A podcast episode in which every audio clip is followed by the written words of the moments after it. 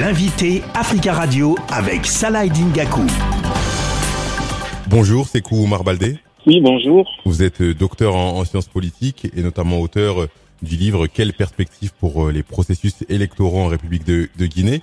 Avant de parler de, votre livre, je voudrais revenir sur une, déclaration de Monsieur Mamadoui Doumbia qui a réaffirmé qu'il quitterait le pouvoir à l'issue de la transition, soit en fin 2024. Que vous inspire cette déclaration du, du président de, la Guinée.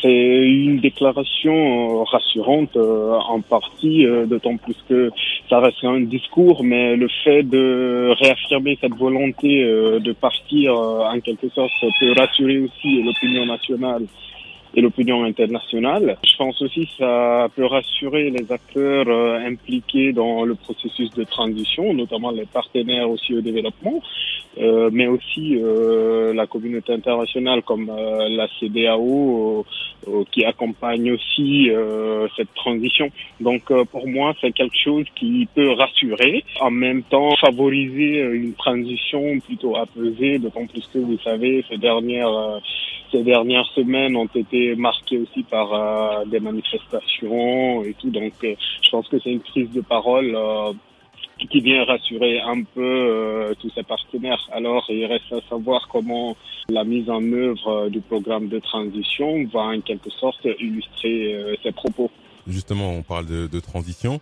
Vous avez écrit un livre, Quelles perspectives pour les processus électoraux en République de, de Guinée? C'est selon vous l'aboutissement d'un projet qui a été lancé euh, il y a, il y a un an. Alors pourquoi euh, vous êtes lancé dans ce projet accompagné de, de Mathieu Mérino c'est un projet qu'on a lancé en février 2022. Donc euh, l'objectif, euh, je n'ai pas à vous apprendre, euh, depuis 58 jusqu'à la chute du régime de Alpha Condé en 2021, tous les processus électoraux en Guinée ont été sérieusement malmenés. L'administration électorale a été suffisamment critiquée avec des vicissitudes électorales, des fraudes et autres. Donc on était face à une démocrature. et nous, euh, le CERF, je parle du centre de recherche CERF et du Centre africain pour la transparence électorale, on a pris l'initiative de lancer un projet intitulé Perspective électorale, euh, qui s'inscrivait en trois parties. Donc euh, la première partie, donc le volet production scientifique, visait à collecter un certain nombre d'articles scientifiques d'universitaires sur l'ensemble des, étapes du processus électoral. Donc euh, un appel à contribution a été lancé. Donc euh, il y a eu suffisamment d'articles universitaires avec un processus de sélection, donc un comité scientifique qui a examiné et sélectionné un certain nombre d'articles. Ensuite, la deuxième phase a été euh, la réalisation d'une enquête nationale sur l'ensemble des étapes du processus électoral, euh, en Guinée. les résultats ont été présentés lors de la dernière phase, c'est-à-dire l'organisation d'un colloque à Conakry, donc le 12 et 13 mai 2020 2022.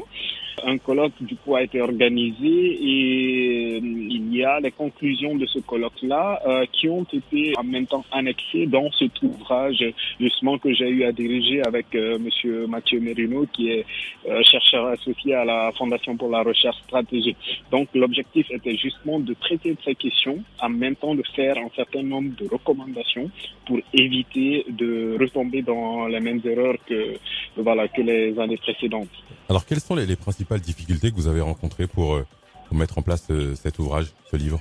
La première difficulté déjà, c'est de, traiter une question aussi sensible que la question électorale, euh, euh, notamment sur l'administration électorale, parce que vous connaissez que les dernières années ont été vraiment euh, des années où l'organe de gestion des élections en Guinée a été suffisamment contesté, notamment la CENI, euh, parler de questions politiques avec les populations.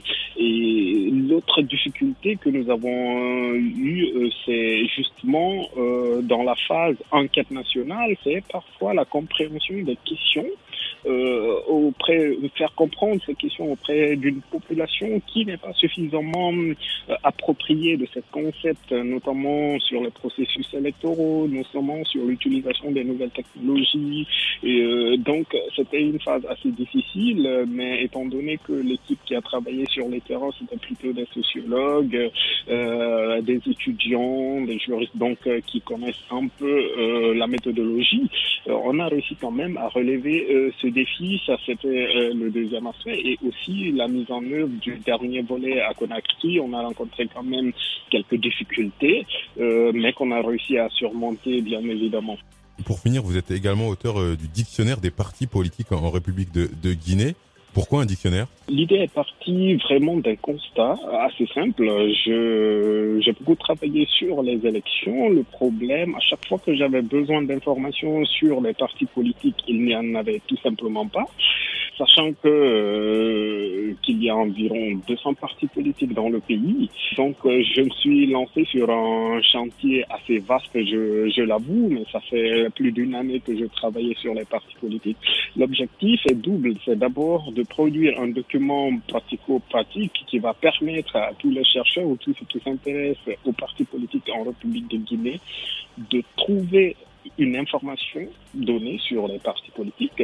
Et ensuite, c'était euh, aussi de permettre, euh, d'un point de vue euh, scientifique, de, de, disposer d'un document de référence euh, qu'on pourra utiliser par les étudiants, par les acteurs et qu'on pourra euh, augmenter, si vous voulez, euh, rééditer chaque année en fonction de l'évolution de la sociologie politique et des partis politiques, des partis politiques en Guinée. Donc c'est une première édition que j'ai publiée chez les éditions du Panthéon. Euh, qui sera quand même revu et, et, augmenté au fur et à mesure. Et ça permet quand même de disposer aujourd'hui euh, d'un premier document qui répertorie l'ensemble des partis politiques agréés en Guinée. Merci beaucoup, Sekou Omar Baldé, d'avoir répondu à nos questions. Je rappelle que vous êtes docteur en sciences politiques et auteur euh, du livre Quelle perspective pour les processus électoraux en République de Guinée aux éditions du, du Panthéon. Merci à vous. C'est moi qui vous remercie.